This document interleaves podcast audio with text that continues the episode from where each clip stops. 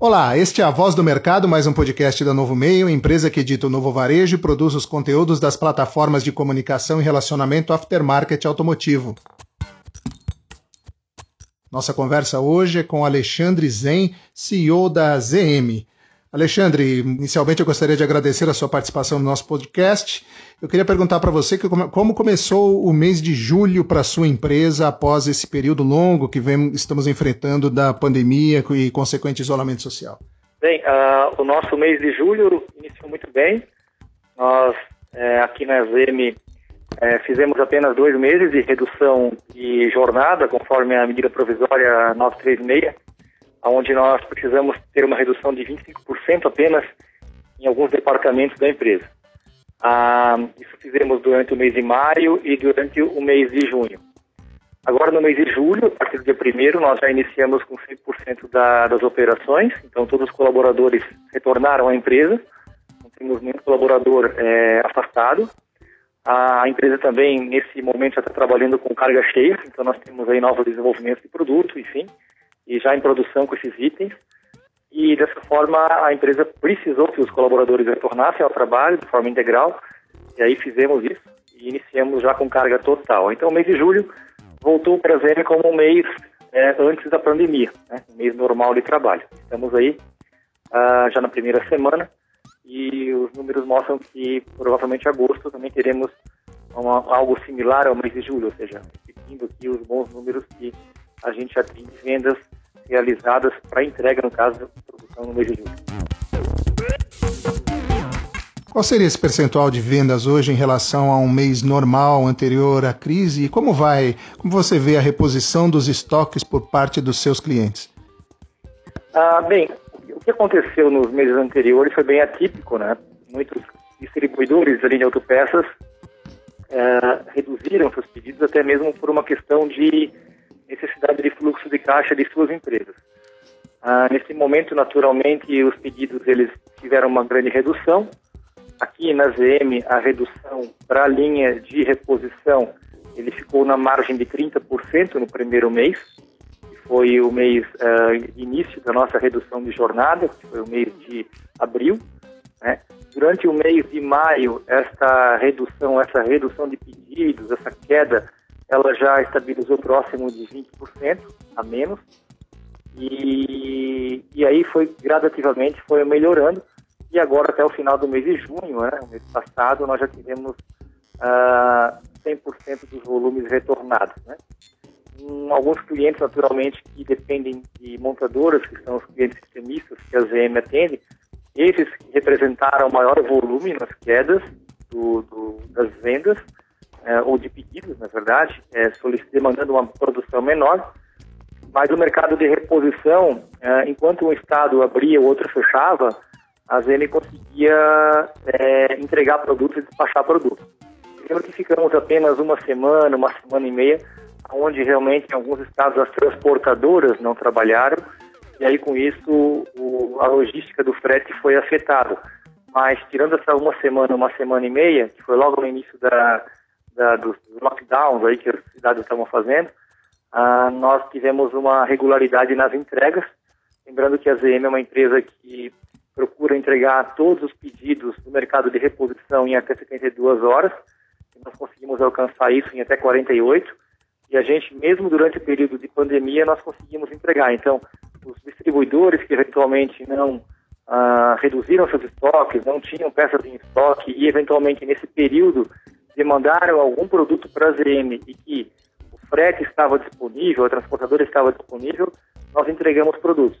A ZM em nenhum momento parou durante a pandemia, então nós tivemos, nós tivemos uma parada uh, total da fábrica. Paramos dois dias apenas, né, apenas dois dias, e os outros dias todos a fábrica ficou disponível para os distribuidores realizarem seus pedidos e abastecerem os estoques que eventualmente se reduziram aí durante esse período. Outro fator que foi impactante no mercado de reposição durante este período da, da pandemia foi a variação do dólar. É, em geral, com viés de alta, a taxa cambial subiu bastante do início de março para agora, e isso tem resultado em alguns reajustes, tanto por parte dos fornecedores para as indústrias, como o repasse eh, desses aumentos das indústrias para os distribuidores. Como vai essa situação na ZM? É, isso de fato ocorreu. Né? Nós aqui temos ah, alguns, alguns produtos que, que variam de acordo com o câmbio. Né? Nós temos uma unidade fora do Brasil e trazemos algumas peças de fora do Brasil também para esta unidade aqui mas o volume da GM exportação, o nosso superávit, a nossa balança comercial interna é muito maior. Nós temos um número maior de exportação do que de importação e necessidade de importação de insumos. Então, em nenhum momento essa, essa variação cambial interferiu no resultado financeiro contábil da empresa. Então, nós conseguimos é, manter né, todos os preços dos produtos que são ou que tenham algum insumo importado em virtude da exportação que nós mantemos. Importante também é, é, comentar aqui que nós da ZM mantemos para produtos que tenham qualquer tipo de insumo de é, material importado de 6 a 12 meses de estoque na empresa. Isso é uma política já muito antiga nossa é, e isso não tem a ver somente com a questão de câmbio. Mas como estamos a, é, dependendo de alguém externo, de um fator externo, esse fator externo não necessariamente é somente o fornecedor do outro país. É questão de política pública do outro país, questões de, de questão alfandegária do país que nos fornece ou uh, do país que nós estamos hoje, uh, uma greve, enfim. Então a ZM sempre manteve isso em estoque. Então percebe-se que uh, o nosso custo de estoque, ele não é um custo de estoque ao câmbio atual, ou seja, ao câmbio daquele mês, daquele, daqueles dois meses que eventualmente o, o dólar teve um repentino aumento, porque os estoques são grandes, a manutenção desses estoques sempre aconteceu e o custo médio dele se dilui ao longo de 6 a 12 meses.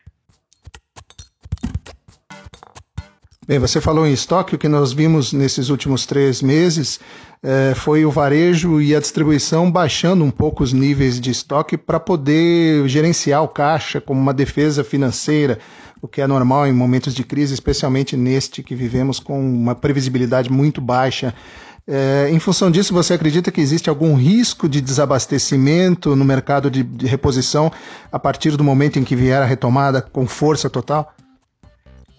Pode acontecer sim, quando a gente encontra empresas que têm uma, um grau de dificuldade maior em, na sua administração de fluxo de caixa, ou empresas que eventualmente não tenham um resultado ou uma eficiência financeira boa em seu processo produtivo.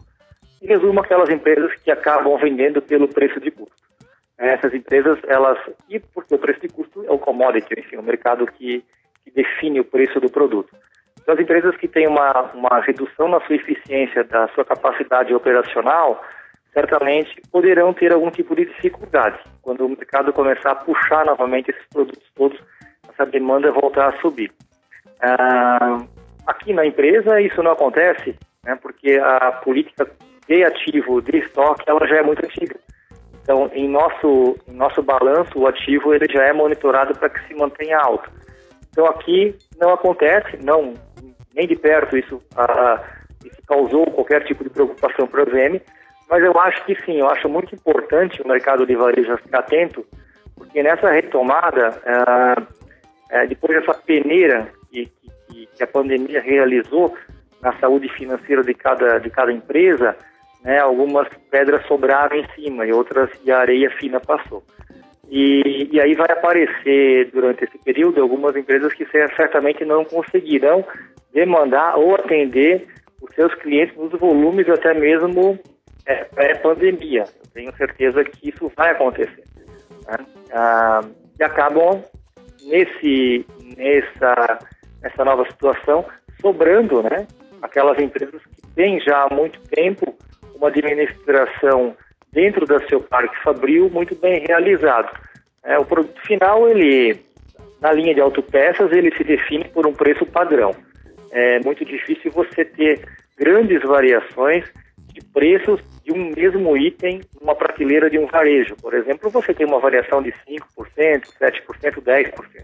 Não chega a ser 50% e não chega a ser o dobro. O mercado já definiu. Dali para trás é a capacidade de cada fabricante ou de cada fornecedor da indústria nacional ter uma eficiência uh, é, razoavelmente boa para que possa fazer com que esse produto tenha uma margem ideal e mantenha a empresa competitiva e, claro, mantenha a empresa com sua capacidade de resultado para suportar essas turbulências. Então passamos a esses dois a três meses de uma turbulência pesada. Se a nossa asa é forte, a nossa asa é firme, a gente atravessa ela com, com mais tranquilidade. Agora, se nós tivermos aí uma asa um pouquinho mais uh, frágil, certamente ela pode quebrar e a gente ter dificuldade de chegar no final.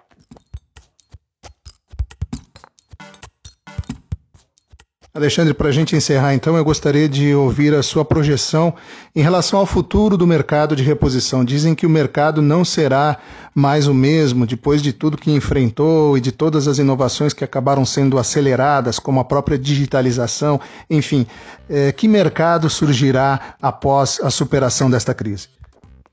Ah, eu, a questão, do, do a questão da, da, do produto em si, acho que isso não tende a ter grandes alterações acho que o comportamento das pessoas vai mudar bastante.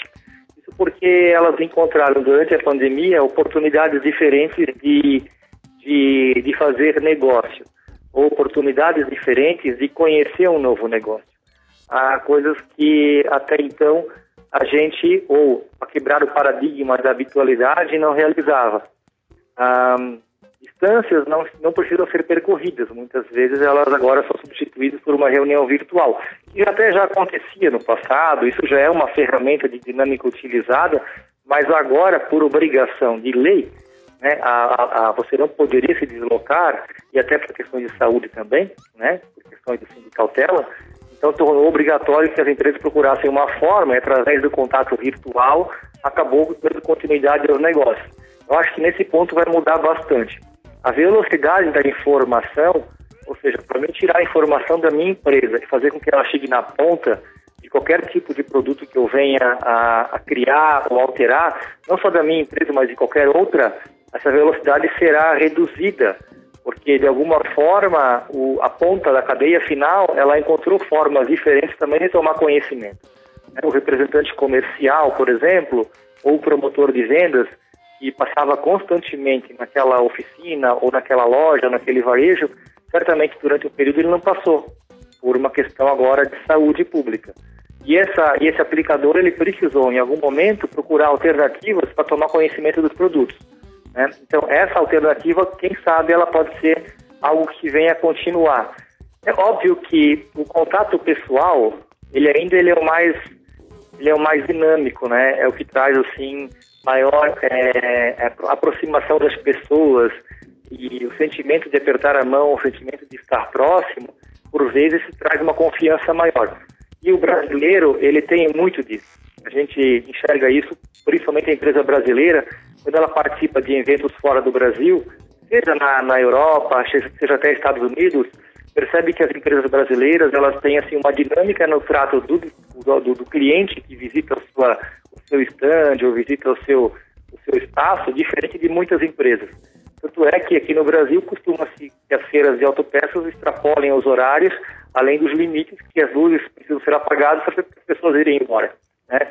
Isso, é, isso é a necessidade que o brasileiro tem do contato, de trocar informação, de estar próximo, e a coisa vai muito além do negócio. Eu acredito que as duas coisas vão andar juntas.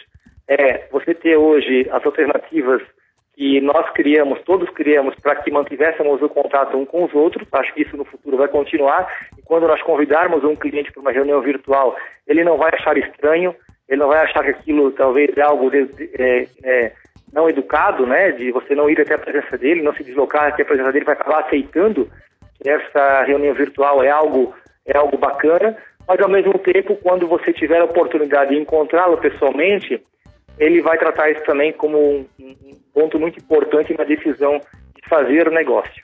Acho que as duas coisas vão andar juntas. Né? Eu não acho que, o meu ponto, meu ponto de vista, naturalmente, e sentindo isso dos meus clientes, não acho que isso vai desaparecer, né, o contato pessoal, porque é uma necessidade das pessoas, do ser humano, né, de socializar também com o seu cliente, né, socializar com o mercado.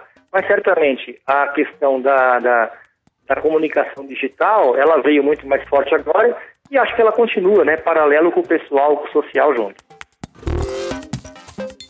Este foi Alexandre Zen, CEO da ZM. Eu sou Cláudio Milan, profissional do jornalismo da Novo Meio, e você ouviu o podcast A Voz do Mercado, a sua mensagem na sua própria voz para todo o mercado. Ouça também os podcasts Mercado Agora Pensando Bem, Alguma Pergunta, Novo Hoje, Voz Digital, Peças da História e Jornalismo de Verdade.